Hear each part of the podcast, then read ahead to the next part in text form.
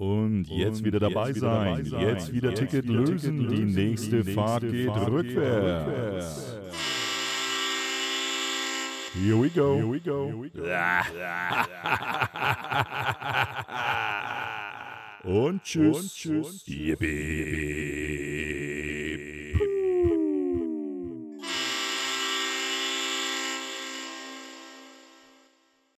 Ein Gespenst geht um. In Europa. Und natürlich auch auf allen anderen Kontinenten. Das Gespenst des Genderismus. Ja, natürlich betrachten Männer Frauen mitunter als Objekte. Und zwar auf eine ebenso grobschlächtige Weise, wie die Wörter Arsch und Titten bereits vermuten lassen.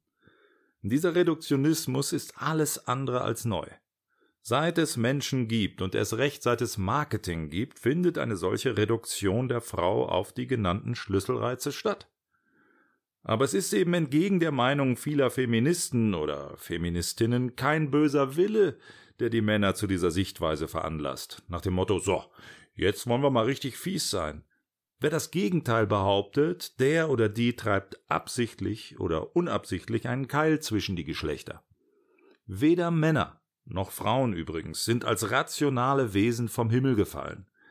Wir alle ziehen die lange Schleppe unserer Geschichte hinter uns her, die unser Ideal von Freiheit einschränkt. Männer können auch anders als fies und dämlich, unbestritten.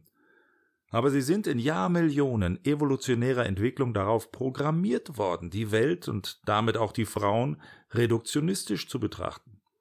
Also nicht etwa, weil die Männer in diese Denke hinein sozialisiert wurden, das würde bedeuten, wir könnten sie auch wieder raus sozialisieren, aber das anzunehmen ist naiv, sondern weil diese Art zu denken in ihrer DNA angelegt ist.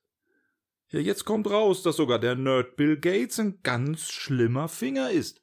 Na sowas. Also ich wundere mich nicht. Bill Gates hat zwar den Quellcode von MS-DOS programmiert, aber die Natur hat den Quellcode von Bill Gates programmiert. Und da steht drin, ran an den Speck. Wir alle haben so einen Quellcode, das ist unsere DNA. Das reduktionistische, kopulationszentrierte Denken der Männer muss Vorteile gehabt haben, sonst hätte es sich nicht entwickelt. Zum Beispiel diesen. Wir leben noch. Und nur weil dieser Reduktionismus heute nicht mehr politisch korrekt ist, lässt sich das nicht abstellen, wie man ein Küchengerät abstellt. Männer sind nun mal oft nicht so, wie Frauen sich Männer wünschen. Es ist jedoch nicht ihre Schuld. Und das ist mein Punkt. Und schon gar nicht Resultat einer Entscheidung ihres a priori freien Willens. Bei der ganzen Diskussion über politische Korrektheit tun wir so, als ob die Männer bezüglich des zur Diskussion stehenden Topos einen freien Willen hätten. Das ist aber weder theoretisch und erst recht nicht praktisch der Fall. Nicht die Männer tragen die Verantwortung für ihr relativ schlichtes Appetenzverhalten, sondern ihre Programmierung. Und für die ist ja wohl der CEO zuständig gewesen, der Chief Evolution Officer.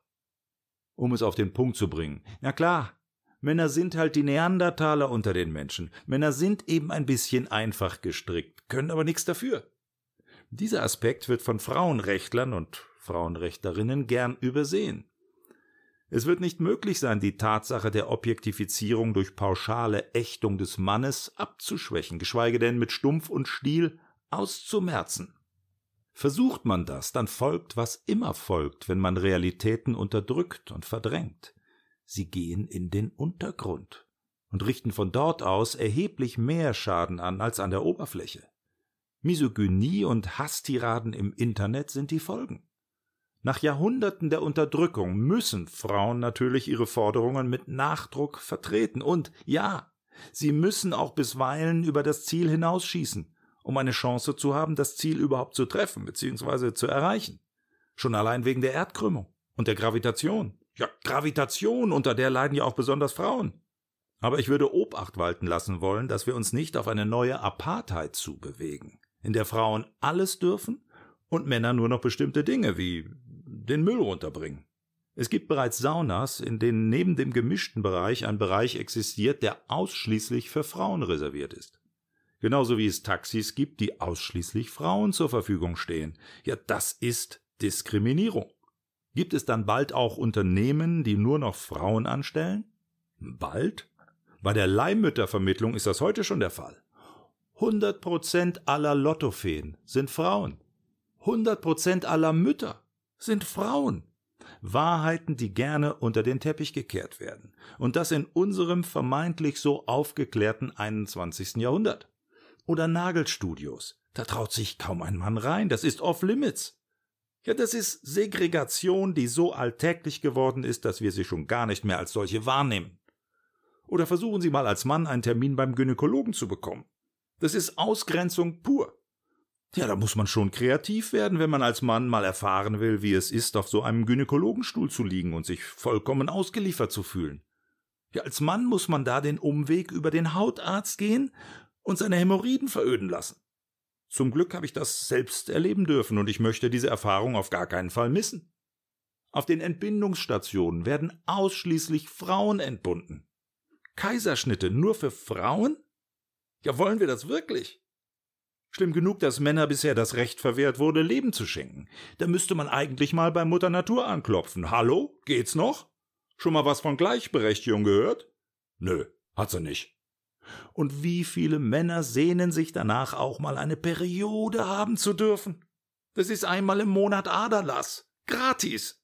Wenn Frauen Penisneid haben, dann haben Männer Menstruationsneid. Und ja, auch Männer haben das Recht auf einen Dammriss. Nicht nur, wenn sie schwul sind aber das wird alles totgeschwiegen. Schamlippenkorrektur.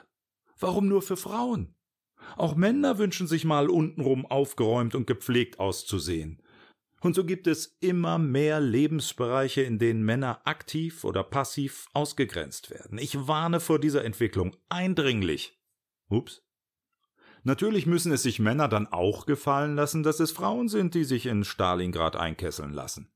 Das sind alles existenzielle Erfahrungen, die man Frauen bisher vorenthalten hat. Pfui.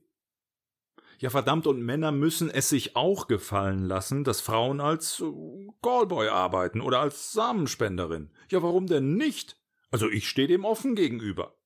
Männer und Frauen sollten sich einfach nicht länger aufeinander hetzen lassen. Nein. Und Männer sollten endlich aufhören, ständig an Sex zu denken. Und so rufe ich euch zu, Männer und Frauen aller Länder, vereinigt euch. Ups.